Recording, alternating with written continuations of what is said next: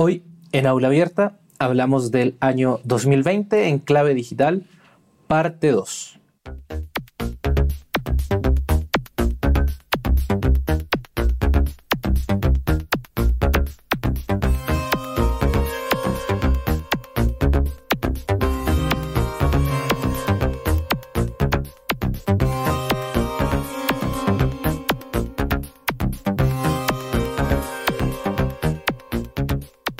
Pesar de la pandemia del coronavirus, en 2020 el mundo siguió girando y la vida siguió su curso, de manera más o menos normal.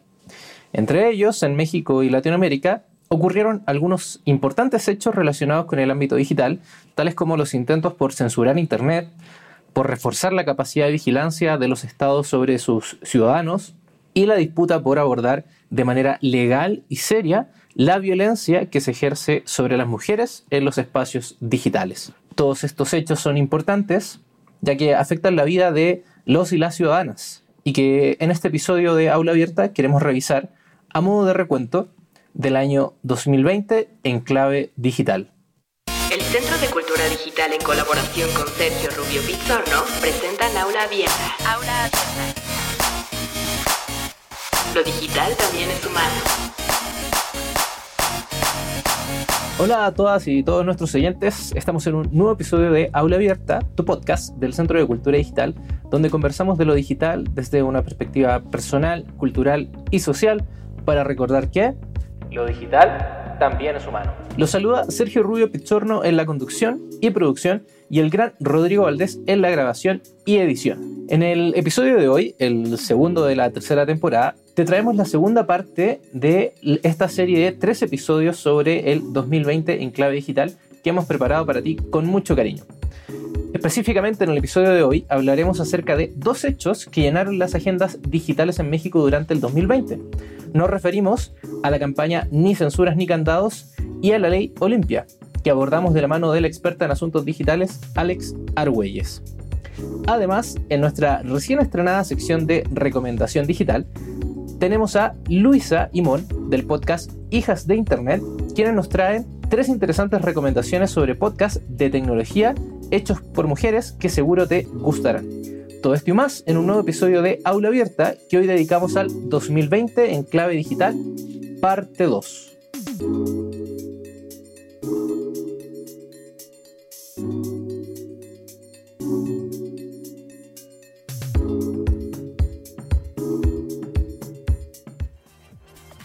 Comenzamos el episodio con la segunda parte de la conversación sobre el 2020 en clave digital junto a Alex Argüelles, donde hablamos de la campaña Ni censuras ni candados, que nace en respuesta a las modificaciones de ley que se realizaron en México a propósito de la firma del TEMEC.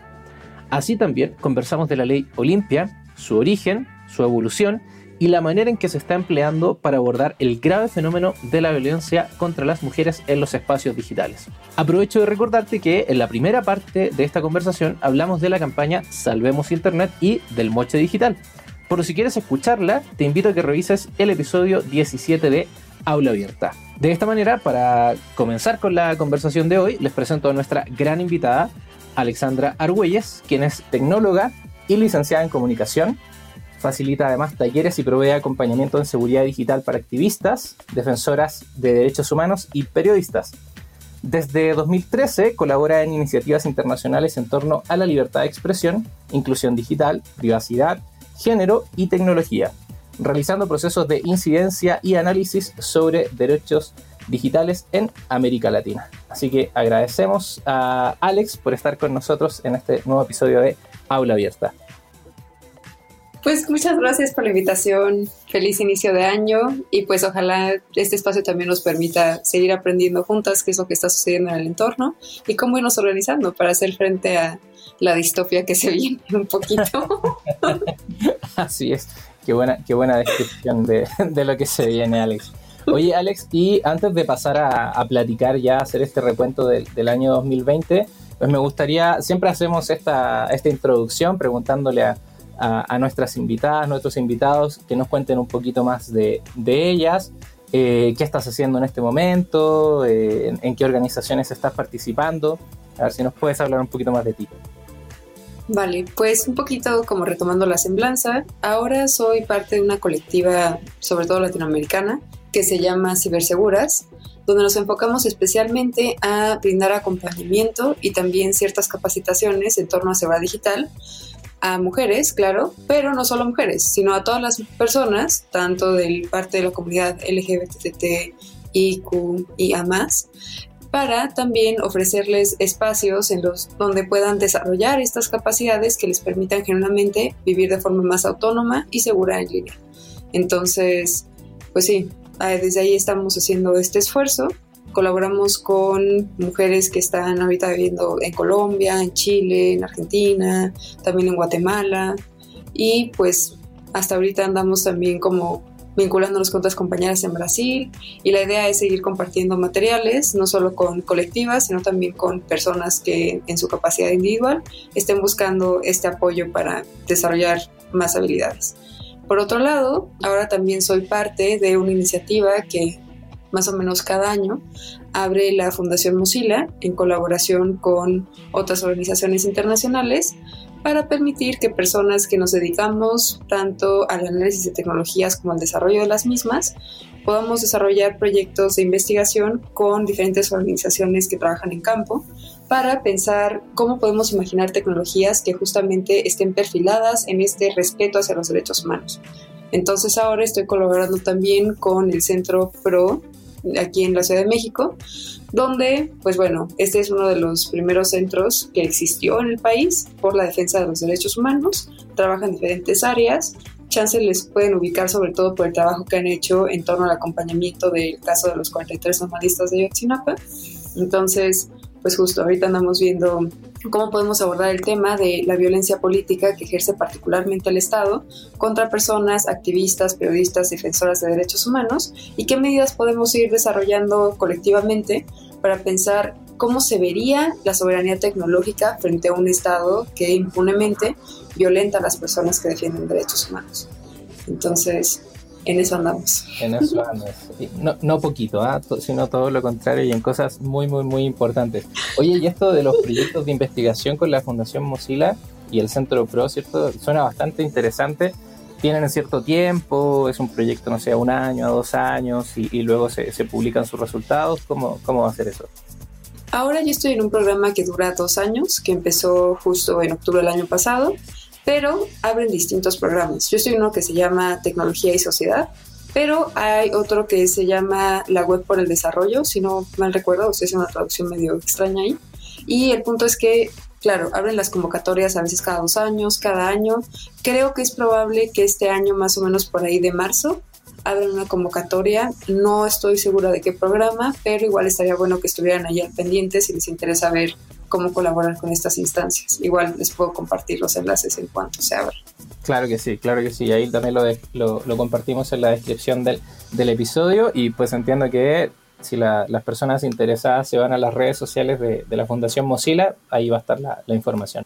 Otro hecho que ocurrió en México y que ya lo adelantaba Alex, tiene que ver con la campaña Ni censura ni candados, que tiene que ver con, a propósito de la implementación del TEMEC en México. Entonces, Alex, no sé si nos puedes ilustrar un poquito más de qué pasó con esta campaña Ni censuras ni candados.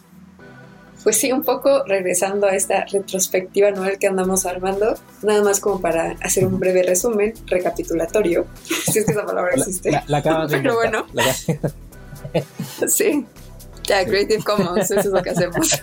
Pero bueno, un poco justo, pensemos que toda esta cuestión de la gestión de tráfico en Internet, o sea, lo que amenaza la neutralidad de la red en México, fue una discusión que revivimos a finales de 2019, que estuvo vigente hasta julio de 2020. Después, entre estos meses, surge esta cuestión del moche digital, que también revivió en diciembre de 2020.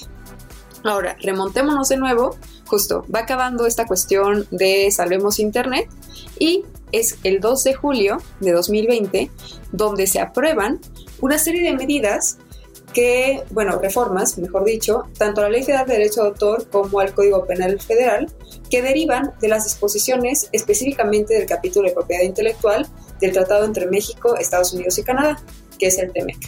El TEMEC es básicamente un acuerdo comercial que se renueva cada tanto tiempo, o sea, ha tenido diferentes nombres, TLC, Telecan, la la, pero finalmente estos acuerdos son para habilitar la forma en la que las, pues sí, los comercios entre lo que pasa en América del Norte se van a ir dando. Y como de cierta manera lo que idealmente buscaría este acuerdo es permitir que, aunque diferentes países tengan diferentes realidades, todas estas sean contempladas para que sean acuerdos justos los que se realicen cuando se van desarrollando estas transacciones económicas o de negocios en general.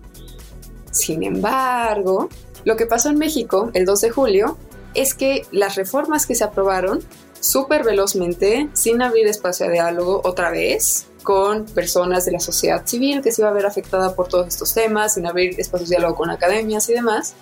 La forma en la que se aprobaron estas reformas finalmente terminó siendo es que la verdad hasta me da pena, pero es como cuando tú le vas a copiar una tarea a alguien en la escuela y esta persona te dice como, oye, pues sí te la paso y sí cópiala, pero nada más cámbiale tres palabras para que no se vea que me la copiaste.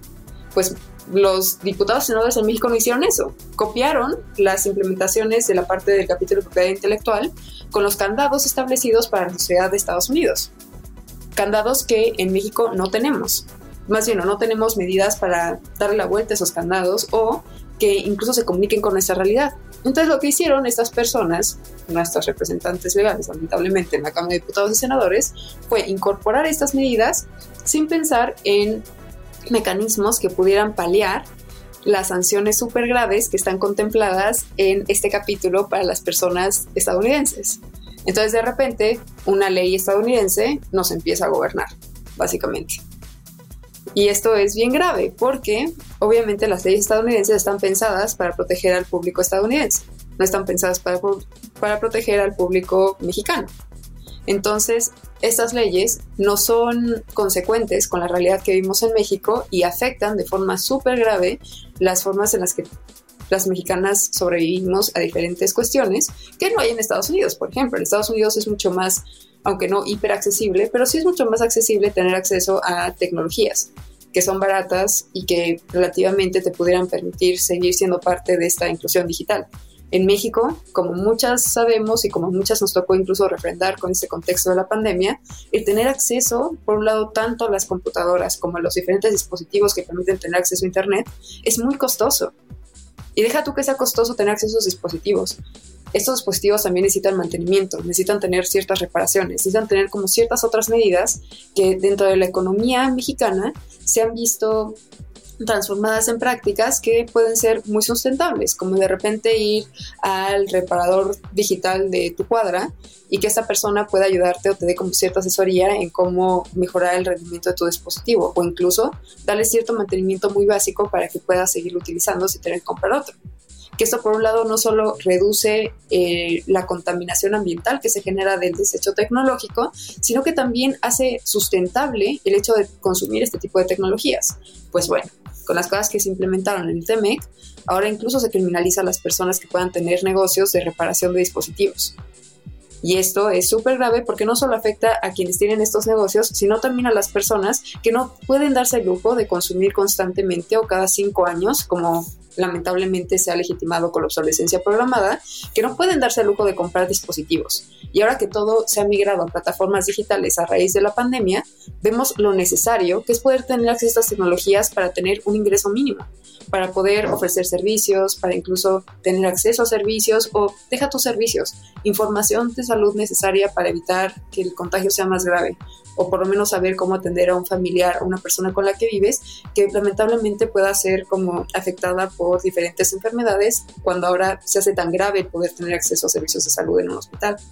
Entonces, bueno, esto es como un ejemplo muy situado, pero finalmente, pues sí, estas leyes terminaron afectando un montón de otras cuestiones que van también, de nuevo, habilitando cuestiones que tienen que ver con ir en contra de la red, afectar como la manera en la que tú puedes tener acceso a ciertos materiales, incluso materiales entre distintos países, y pues esta parte del hacer sostenible el consumo de tecnología. Oye, Alex, ahí tú me ayudarás, a ver si, si estoy mal en la información, pero yo recuerdo que esta ley se aprobó así, pero de manera velocísima, acá en el, en el Congreso mexicano y que fue justo antes de que se fuera a firmar este, este acuerdo, ¿cierto? O esta actualización del acuerdo, el, el TEMEC. Es así, creo que es, creo que fue incluso aprobado por unanimidad, una cosa así. A la otra semana ya estaban los presidentes en Estados Unidos firmando el acuerdo. Así fue, ¿no? Sí, exacto. O sea, fue muy extraño porque incluso no había una presión por parte del acuerdo en sí de que se aprueban tan rápido estas reformas. Y algunas personas que pues son más afines a la crítica política directa, que estudian relaciones internacionales, estas cuestiones, hicieron la señalización de que probablemente esto pudiera ser una especie de ofrenda de cierto tipo que le iba a llevar el presidente López Obrador o sea, ni siquiera, ni siquiera quizá era una exigencia del gobierno gringo para decir, oye, firmamos el TEMEC, pero apruébeme esta ley en su Congreso eh, federal. No, o sea, había tiempo para discutir estas cuestiones y justamente fue algo que preocupó muchísimo a la sociedad civil, particularmente a quienes trabajan desde la parte legal, porque mm, para el primero de julio, bueno, una vez que tú apruebas desde el Congreso estas medidas, tienes un tiempo límite para imputar lo que se aprobó. Si nadie dice que esto está mal, se aprueba y ya está.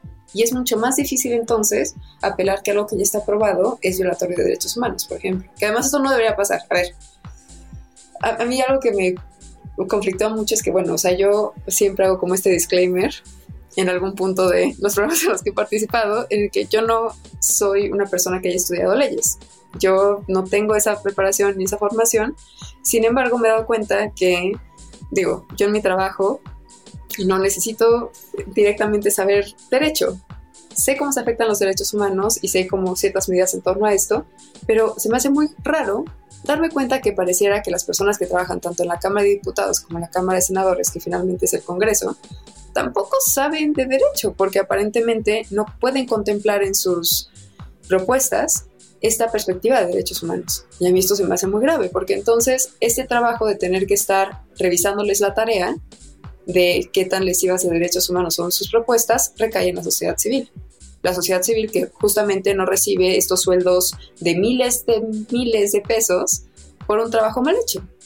Entonces, es muy grave porque algo que nos hemos dado cuenta, sobre todo en 2020, es que es una carrera de resistencia contra el tiempo muy fuerte. O sea, estas personas en el Congreso, en, las, en ambas cámaras, tanto diputados como senadores, hacen propuestas súper descabelladas sin tomar en cuenta la gravedad de lo que están proponiendo, sin siquiera abrir espacios de diálogo. Y finalmente quienes tienen que ir detrás de todas estas propuestas, sino como, oiga, fíjase que lo que está proponiendo es lesivo contra tal y tal y tal, son un montón de personas cuyo trabajo no es reconocido. Porque finalmente los que se vuelven a colgar las medallas de que pasaron tal reforma o lo que sea, persiguiendo un fin completamente descabellado o desproporcional, son estas personas que se quedan no solo con todo el crédito, sino con toda la remuneración de un trabajo que es muy fuerte. Entonces es muy preocupante porque, de nueva cuenta, nosotros tenemos que casi casi estar persiguiendo a las personas que terminaron electas para proteger nuestros derechos humanos, pidiéndoles que por favor no se les olvide hacer la tarea fundamental por la que están ahí, que es velar por los intereses de la sociedad. Entonces, pues bueno, regresando a este tema específico de censura ni candados, justo como hicieron esta aprobación tan rápida, la sociedad civil se tuvo que volver a organizar para pedir que se enviaran firmas, o más bien se enviaran como cartas exigiendo a la Comisión Nacional de Derechos Humanos que interpusiera una acción de inconstitucionalidad para que la Suprema Corte de Justicia pudiera apelar estas reformas. Y esto era, de nuevo, lo que les decía, esta carrera de resistencia contra el tiempo, porque pasamos a haber tenido aproximadamente seis meses para abrir espacios de diálogo, como hacer como más acciones que tuvieran que ver con levantar la participación por parte de la sociedad civil, a tener básicamente un mes para pedir que las personas hicieran que la Comisión Nacional de Derechos Humanos tomara cartas en el asunto. Y esto fue, era lo que les decía hace ratito, que les tenía como anunciando.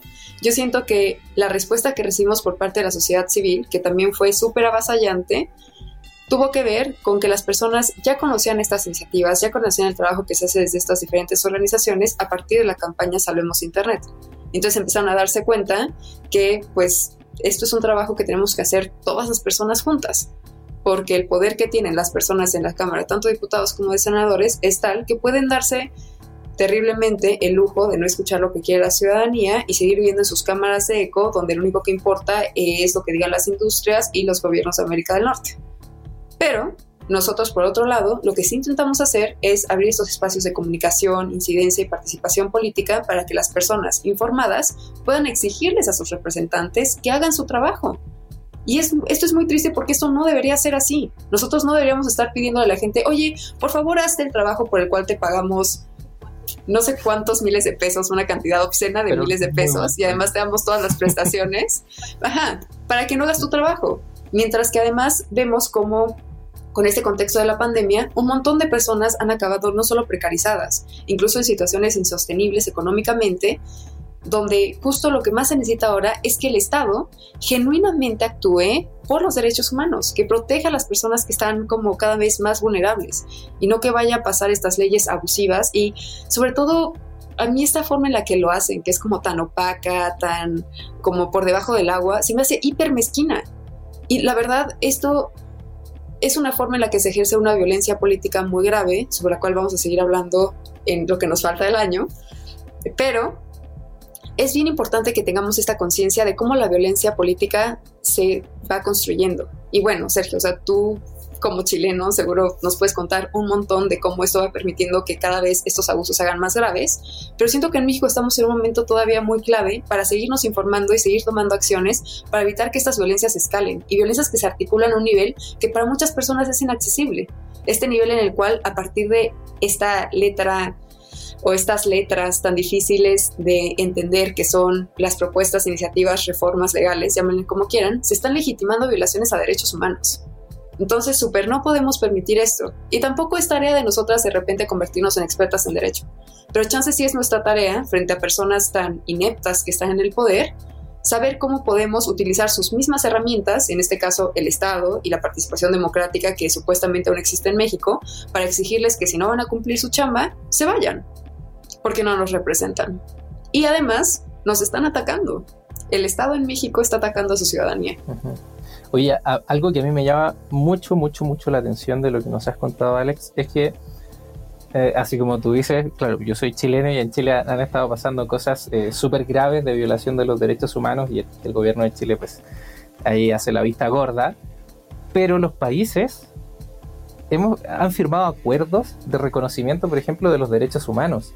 Y esos son partes eh, fundamentales de pues, las cartas constitucionales de, los países. Entonces, e, eso, me parece súper interesante porque se están proponiendo leyes, no solo en México y en Chile, sino que en toda Latinoamérica, que atentan a los derechos humanos de las personas, ¿cierto? A los derechos humanos en general. Pero eso es ilegal, incluso es más que ilegal, es inconstitucional porque ya hay acuerdos internacionales firmados. Entonces, ¿cómo pueden estar pasando leyes? Bueno, en realidad la pregunta no es cómo, ¿cierto? Porque sabemos por qué lo hacen, ¿cierto? sabemos que son ineptos a propósito, sabemos que hacen la vista gorda de estas cosas a propósito, y qué, y qué lamentable que tenga que ser las, las organizaciones civiles que tengan que estar detrás de estos actores políticos. Porque, a ver, yo sí considero que la sociedad debemos ser fiscalizadores, ¿cierto? De nuestros... Eh, de, de, nuestros diputados, diputadas, senadores, eh, gobernadores, presidentes, de todo, de todo el aparato estatal.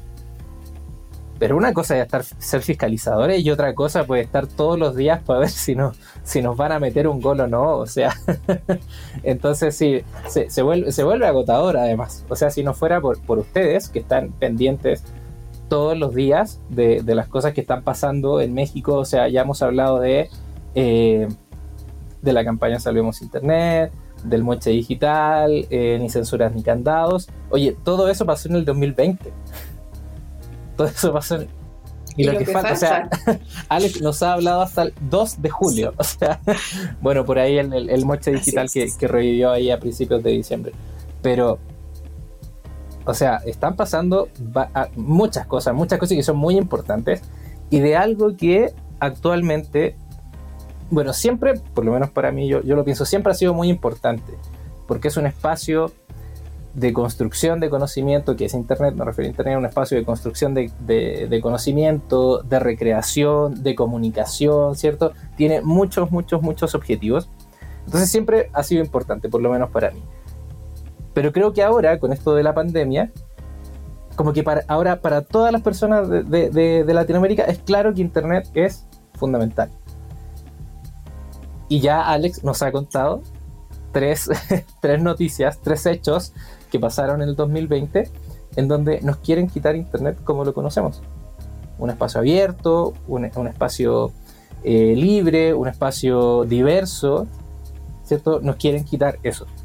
Entonces, eh, también el reconocimiento para ustedes, Alex, que están ahí eh, preocupadas, ¿cierto? Preocupados y protegiéndonos de, eh, pues de estas injusticias que, que se quieren pasar en el Congreso, eso me parece irrisorio. Así que, y, también lo decimos, lo digo nuevamente, atención los otros países. O sea, supongo que, en los otros países también estarán pasando cosas similares, pero a propósito de que México es uno de los países importantes de la región, si se aprueban cosas en México, eso va a dar pie a que empiecen otros países que son un poquito más chicos eh, en términos, no sé, económicos, que es lo que le importa a esta gente, como no sé, pues Paraguay, Bolivia, Uruguay, que empiezan a pasarles el gol también con este tipo de leyes en, sus propios países. Entonces, bueno, no sé si eh, eh, Alex, no sé si nos quieres contar en qué estado está esto de, de ni censuras ni cantados, porque lo que entendí es, se aprobó la ley de manera así, ultra flash, fugaz, ¿cierto? Creo que es la primera vez que trabajan tan de manera eficiente los, congresistas.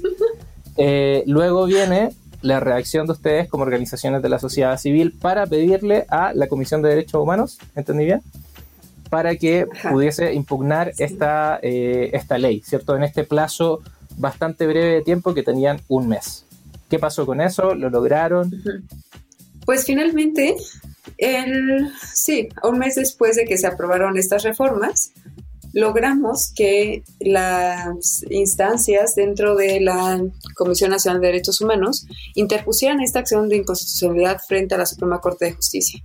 La Suprema Corte de Justicia recibió esa acción de inconstitucionalidad, pero todavía no da respuesta. A la fecha seguimos esperando que responda, pero por lo menos el hecho de que sea público lo que pasó también hace que los congresistas reflexionen y se den cuenta de que van a tener que modificar esto.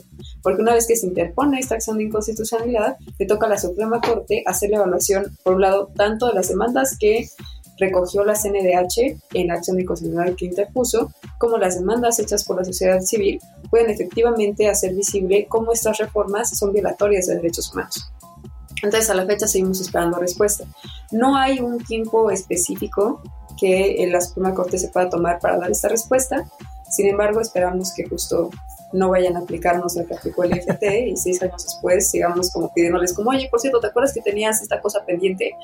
Entonces, pues esperemos. Pero a mí algo también que se me hace muy interesante lo que mencionaba Sergio, que cómo esto se articula y puede también tener repercusiones en otros países, creo que más allá de pensar específicamente en el término súper opaco, legal, extraño, inaccesible que le puedan poner en el Congreso mexicano a estas cuestiones, algo que se ha manifestado en estas tres situaciones de las que hemos hablado son estos intentos por interponer censura en Internet, estos intentos por reforzar la capacidad de vigilancia que tiene el Estado sobre los contenidos que se transmiten a través de Internet y cómo estos dos, estas dos cuestiones se enmarcan en una sede de control que el Estado mexicano está manifestando respecto a lo que sucede en Internet, que también claramente no es gratuita.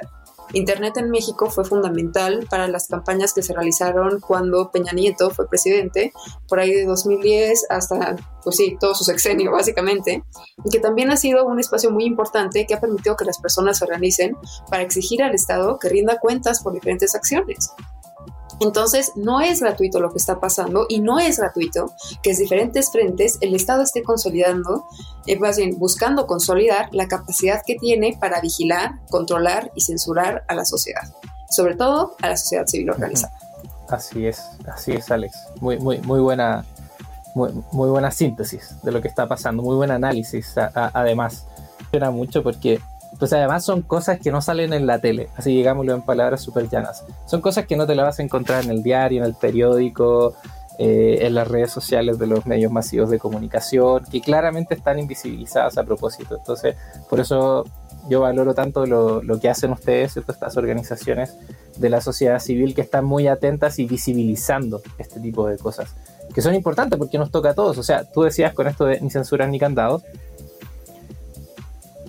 Mira, esto, esto de la obsolescencia, pues a mí también me, me molesta un montón. Yo desde que era universitario, ya hace, ¿qué será? Un poquito más de 10 años, eh, empiezo a acercarme a esto del software libre y empiezo a entender cómo los sistemas operativos de GNU Linux revivían a estos aparatos que, no sé, tú le instalabas Windows, pero ya, ya andaba muy lento, no prendía. Pero entonces le ponías otro sistema operativo libre y ya te funcionaba, pero a la perfección. Entonces yo decía, ¿cómo puede pasar eso? O sea, todo el mundo usa Windows por, otras razones, ¿cierto? O sea, por, estas razones de el mercado, etcétera, etcétera. Pero yo decía, si le saco Windows y le pongo, un, no sé, Ubuntu, por ejemplo, que es el que uso yo, pues mi computador anda bien, no me tengo que preocupar de virus, no tengo que andarme preocupando de tonteras, mi computador me dura según cómo yo lo cuide, es decir, me puede durar más de 5 años. Y después cuando empecé a tener estas cosas de los teléfonos celulares inteligentes, a propósito que empecé a vivir fuera de, de mi ciudad, entonces necesitaba comunicarme con mi familia y era lo más, eh, lo más sencillo. Entonces comprarte un celular y saber que va a durar 5 años y nada más. Porque después le va a empezar a fallar que el wifi, que no sé qué. Bueno, eso pues también a mí me parece que es algo que nos afecta. O sea, no somos una sociedad como la sociedad gringa, ¿cierto? Que todos los años se están comprando el último celular que salió solo porque sí, ¿cierto? Solo porque pues así es su sociedad, está súper con esta cosa del capitalismo, es perfecto. México y Latinoamérica no son así. Entonces, si yo me compro un celular hoy, yo quiero que me dure mucho. Además, lo uso para mi trabajo, para mis cosas académicas, que, para comunicarme con mi familia, que vive en el otro hemisferio del mundo. Entonces yo quiero que me funcione, si lo cuido, que me dure hartos años, porque yo no quiero gastar en ese teléfono, quiero invertir. Y obviamente por el uso, pues no sé, pues le va a ir fallando alguna cosa. Se me cayó y se quebró la pantalla. a todo el mundo le ha pasado eso. Bueno, a mí todavía no me pasa, pero esa es como la típica. Se te cayó el teléfono, se te quebró la pantalla, ¿qué quieres hacer? ¿Cambias todo el teléfono porque solo la pantalla está mala o vas ahí al, al servicio técnico de tu, de tu barrio y cambias la pantalla? Bueno, eso, como nos decía Alex, podría ser ilegal en dado caso de que eh, persevere esta, esta reforma de ley. O sea, es algo que nos toca a todas y todos nosotros. Hablábamos de la campaña del IFT. Bueno, puede que nos cobren más caro por usar el Internet como lo conocemos hoy. Y si seguimos pagando lo que pagamos eh, hasta la fecha, vamos a recibir un peor servicio. ¿Por qué? Porque así quisieron las empresas y el IFT. Entonces, eso es lo que quiero hacer este llamado de atención. No son cosas que pasen a, uno, a unos niveles, en unas esferas que no tienen que ver con nosotros, las personas de a pie, ¿cierto? La ciudadanía. No, no, tiene que ver directamente con todas y con todos nosotros. Así que de ahí la importancia, por eso quisimos hacer este recuento en aula abierta y, bueno, estar con una experta, ya, ya habrán notado, ¿cierto? Con mucha propiedad nos habla acerca de estos temas para que nos diga, oye, esto es lo que está pasando, esto es lo que pasó el 2020 y que como se han dado cuenta de los tres, eh, de los tres eh, temas que hemos hablado, todavía están en, todavía no hay, no hay un, veredicto final, ¿cierto? Todavía se está disputando. Bueno, otra de las cosas que pasaron en 2020 tiene que ver con las reformas promovidas por Olimpia Coral, ¿cierto? Del Frente Nacional por la Sororidad y Defensora de Defensoras Digitales, más conocida, ¿cierto? Como la Ley Olimpia. Entonces, ¿qué nos puedes contar de eso, Alex? Pues a mí me llena de esperanza, sobre todo ver que, de nuevo, las personas de la sociedad civil organizadas logran tener repercusiones en instancias donde difícilmente podremos tener acceso. En este caso, instancias que permitieran reformar específicamente la Ley General de las Mujeres Acceso a una vida libre de violencia entre paréntesis, es probable que me haya equivocado con estas siglas porque como pueden notar es un nombre muy largo y pues a mí no se me da eso de las leyes, ¿verdad? Pero justo en esta parte, el esfuerzo que han realizado tanto las defensoras digitales como Olimpia Coral promoviendo estas reformas que ellas consolidan en lo que conocemos como Ley Olimpia, ha sido, mm, pues sí, o sea, de entrada un esfuerzo monumental y titánico para hacer que diferentes instancias de diferentes gobiernos locales, o sea, todos los gobiernos de los diferentes estados de México, hayan accedido a tener estos espacios de diálogo para entender o acercarse a entender lo que implica la violencia que se ejerce a través de las tecnologías. Antes de que estas conversaciones se abrieran, era súper común y se había normalizado esta pésima percepción sesgada de que la violencia que se ejercía a través de las plataformas digitales no era real. Entonces, como era a través de las tecnologías, no tenía ningún efecto en tu vida y por eso tú no podías levantar una denuncia o una demanda por ello. Todos estos pues espacios que han abierto estas propuestas y sobre todo el esfuerzo de estas mujeres, que lamentablemente muchas de ellas fueron en su caso víctimas de ese tipo de violencias y a través de darse cuenta de que no hay un acceso a justicia para las situaciones que ellas vivían, se organizan para abrir estos espacios de diálogo y estos espacios de incidencia. Vemos cómo diferentes estados deciden adoptar ciertas reformas a cómo se implementaba esta ley para que las mujeres en sus estados pudieran presentar denuncias por la violencia que viven a través de las tecnologías. Ahora aquí, hincapié. Esta violencia únicamente se refiere, en este sentido, a la violencia relacionada con la difusión no consentida, sino consentida de imágenes íntimas. Sin embargo, hemos desde otros frentes analizado que hay un montón de otros tipos de violencia que también pasan por las tecnologías y que no son violencias únicas, sino que se articulan en estrategias mucho más amplias en las que, por ejemplo, vemos como un acoso físico, es una persona que te esté siguiendo, que te esté hostigando, también te va a acosar a través de las plataformas digitales y tus perfiles de redes sociales. Entonces eso sí, hace que se complejice más este sentido, ¿no? Y también es una forma de ejercer violencia. Entonces ahí ha habido mucha discusión respecto a si deberían crearse nuevos tipos penales, cómo debería penalizarse estas conductas, si un enfoque punitivista único sería suficiente o si valdría la pena abrir otras discusiones.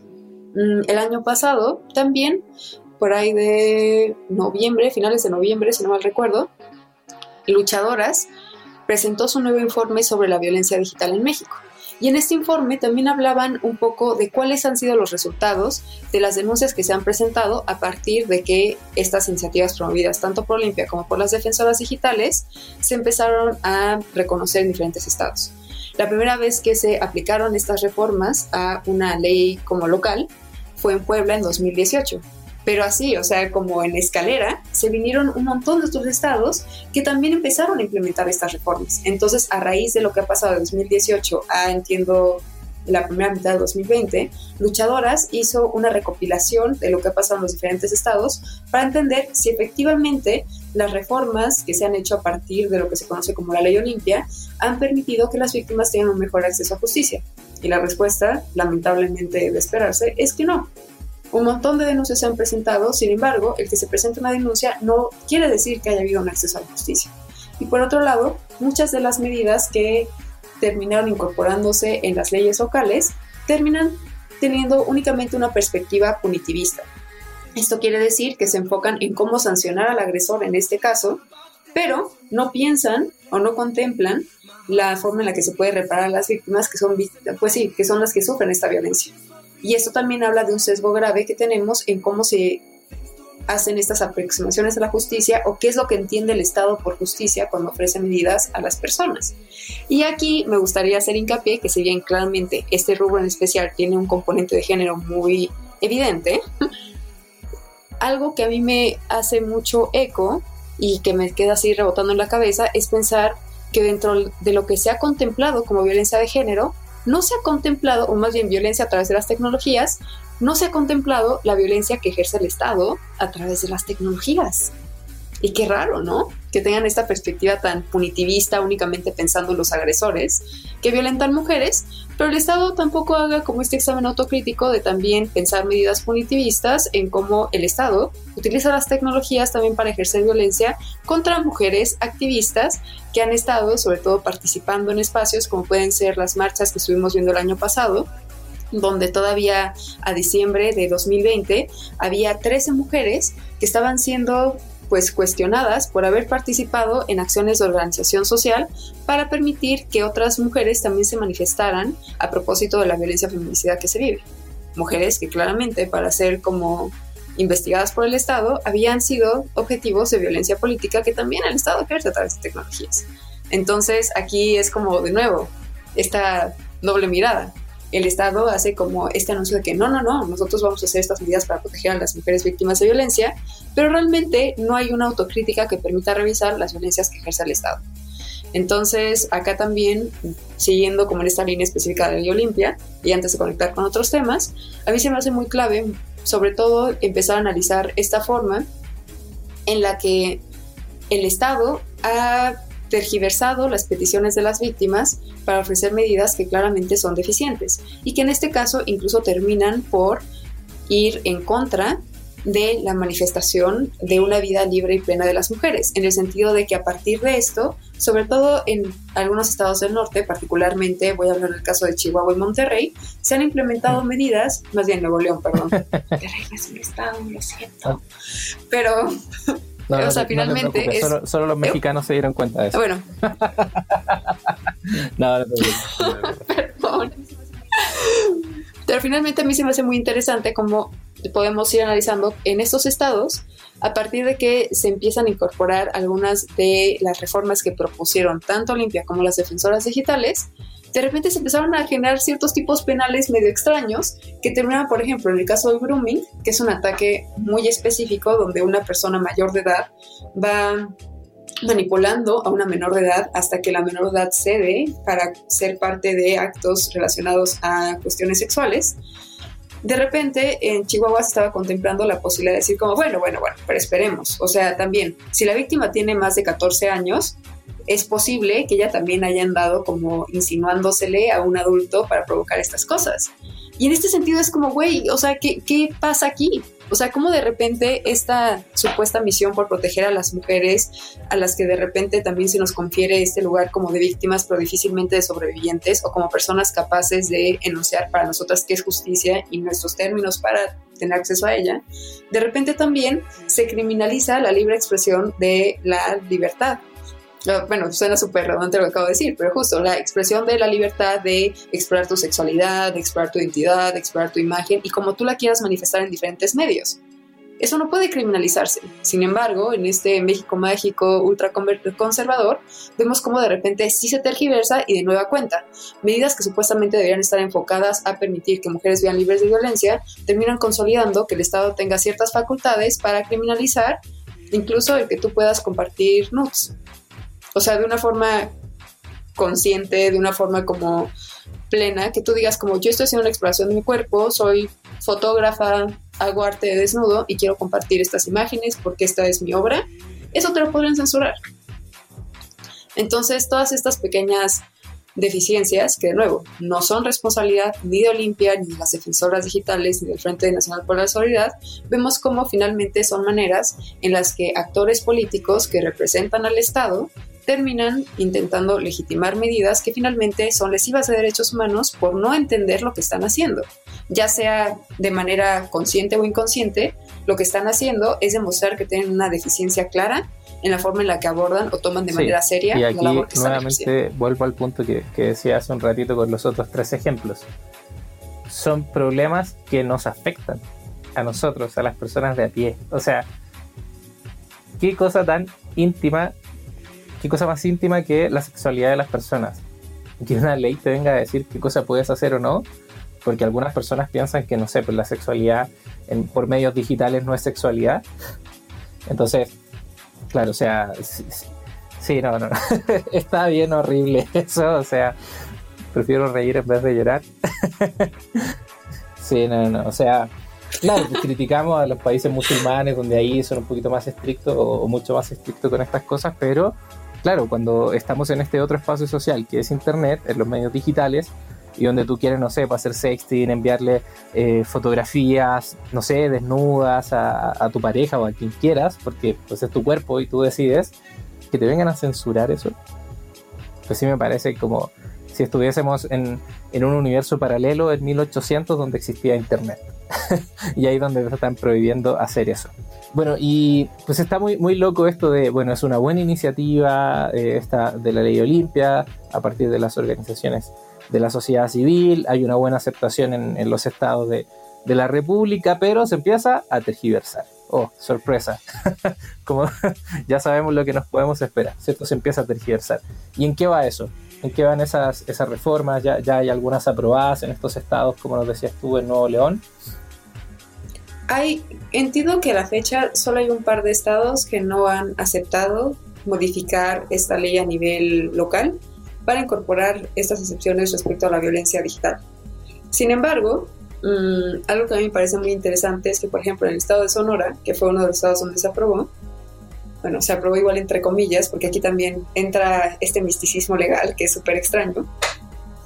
Hubo una instancia que para mí fue clave cuando hablábamos de cómo el Estado o sus representantes tergiversan las demandas de las víctimas, donde directamente a las mujeres que habían estado desde la sociedad civil promoviendo que se abrieran estos espacios de diálogo para que se modificara la ley en Sonora, les negaron entrada al Congreso local o a su espacio de discusión legal local y, o sea, fue un cierre súper violento.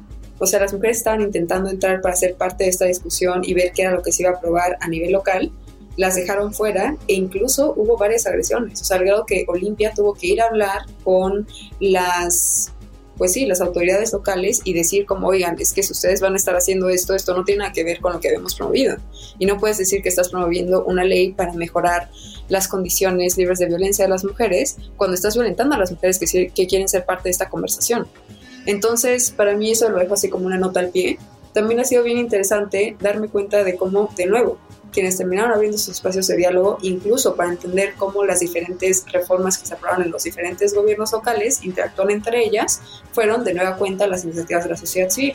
Y de repente vimos muchos espacios, justo organizados por iniciativas como luchadoras, también organizados por institutos que trabajan en derechos de las mujeres, que justo juntaban tanto integrantes que estuvieron detrás de la promoción de la ley Olimpia a nivel incluso en la Ciudad de México, como personas integrantes del Frente Nacional por la Seguridad o defensoras digitales en espacios de diálogo con mujeres que ya trabajan en la defensa de derechos humanos mucho antes de este componente digital para intercambiar experiencias y ver cómo entre ellas podían desarrollar de nueva cuenta otra vez, haciéndole la chamba al Estado, políticas públicas que fueran justamente propuestas que apelan a la necesidades de las víctimas y no necesariamente a estos sueños abusivos de poder y control que tienen quienes representan el Estado actualmente. Y Alex, y para enterarnos más acerca de, lo que está pasando con esta ley Olimpia, supongo que las redes de luchadoras puede ser una buena opción, ¿no? No sé si tengas alguna otra recomendación.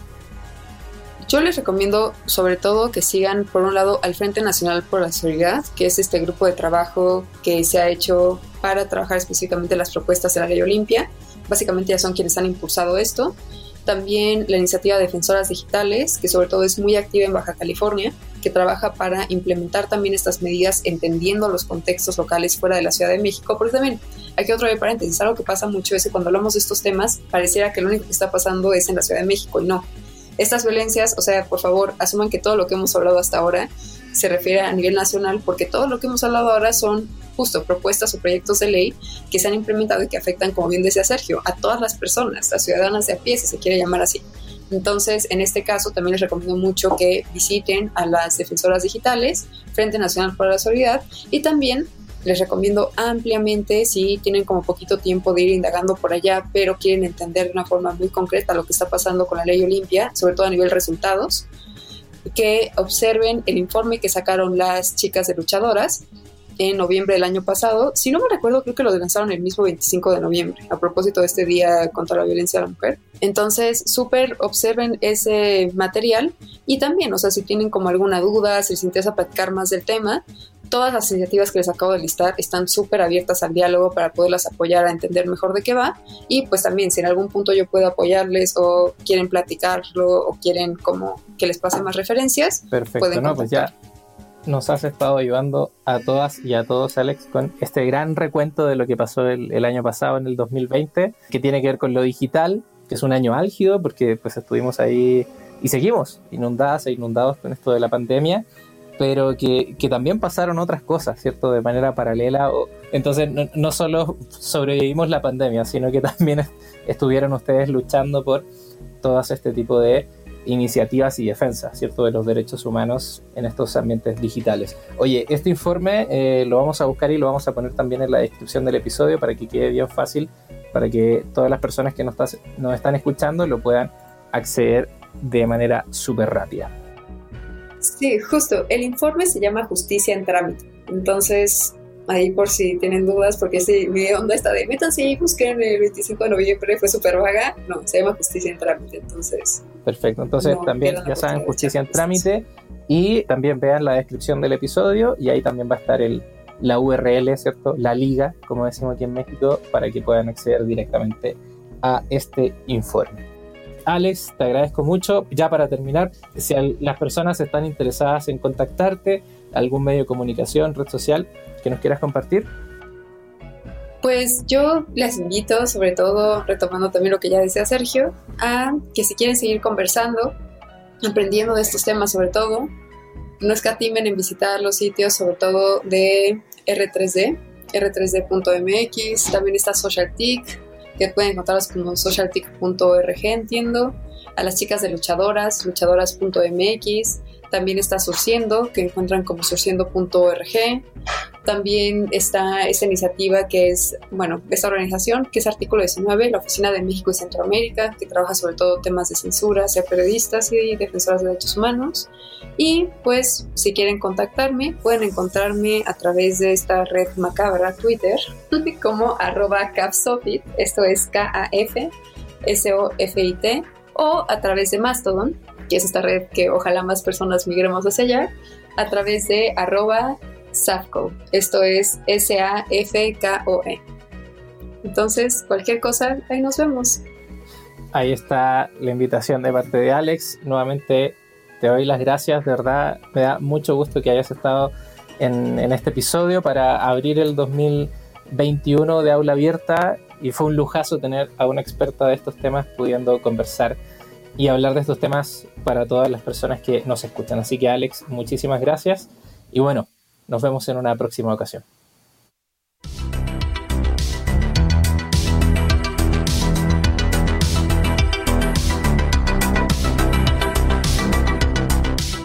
En la sección de recomendación digital, una amiga o amigo de Aula Abierta nos traen recomendaciones sobre obras, aplicaciones, contenidos, proyectos u otro del ámbito digital. La recomendación de hoy está a cargo de Luis Alfaro y Mon López, quienes son las creadoras y conductoras del podcast Hijas de Internet. Ellas nos traen tres recomendaciones digitales, específicamente tres podcasts de tecnología hechos por mujeres. Hola amigos de Aula Abierta Podcast, yo soy Mon Y yo soy Luisa. Y nosotras somos las hijas de Internet. Tenemos un podcast en el que hablamos sobre tecnología y sobre las implicaciones de nacer y crecer en la era de la revolución digital. En nuestra primera temporada hablamos sobre la brecha digital, ciberseguridad, redes sociales, infodemia, aplicaciones de citas. También hablamos de educación en línea, bienestar digital, mujeres en tecnología y redes de mujeres en Internet. Si a ti, como a nosotras, te gustan todos estos temas sobre tecnología y las implicaciones que tienen nacer y crecer en la era de la revolución digital, escucha nuestra primer temporada en tu plataforma de podcast favorita. Y espera nuestra segunda temporada muy pronto. También te recomendamos seguirnos en todas nuestras redes sociales. Estamos en TikTok, Instagram y Twitter como Hijas de Internet. Les traemos otras dos recomendaciones de podcast de mujeres en tecnología. El primero es el podcast de Navega Segura. Se llama Lo Virtual es Real. Y en este podcast, Kit Bisuet, mediante testimonios reales, nos habla sobre los riesgos e implicaciones de estar cada vez más conectadas. Por último, les recomendamos el podcast Brunch Tech. Un podcast de la grandiosa comunidad de Tecnolatinas, una comunidad de mujeres latinas en la industria de la tecnología. Actualmente se encuentran transmitiendo la segunda temporada.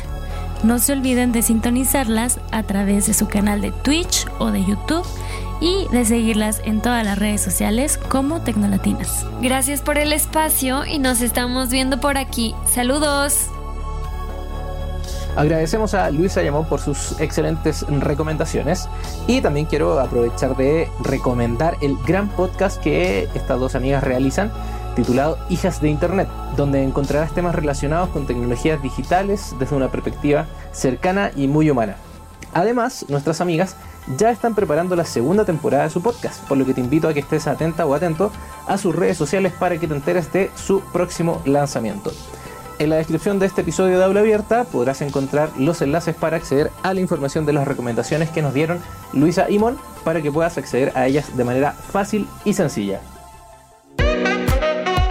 Finalizamos este episodio dándote las gracias por acompañarnos una vez más en el podcast Aula Abierta.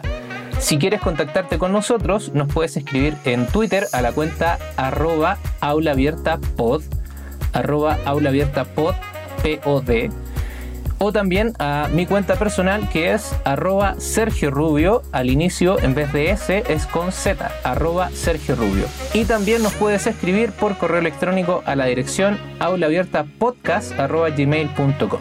Te recuerdo que nos puedes encontrar en tu aplicación de podcast favorita. Búscanos como Aula Abierta en Spotify, Apple Podcasts, iBox, YouTube y SoundCloud. Suscríbete a nuestro podcast en cualquiera de estas aplicaciones para que te enteres de todas las novedades del programa. Nos escuchamos en una próxima edición de Aula Abierta. Hasta luego y gracias totales.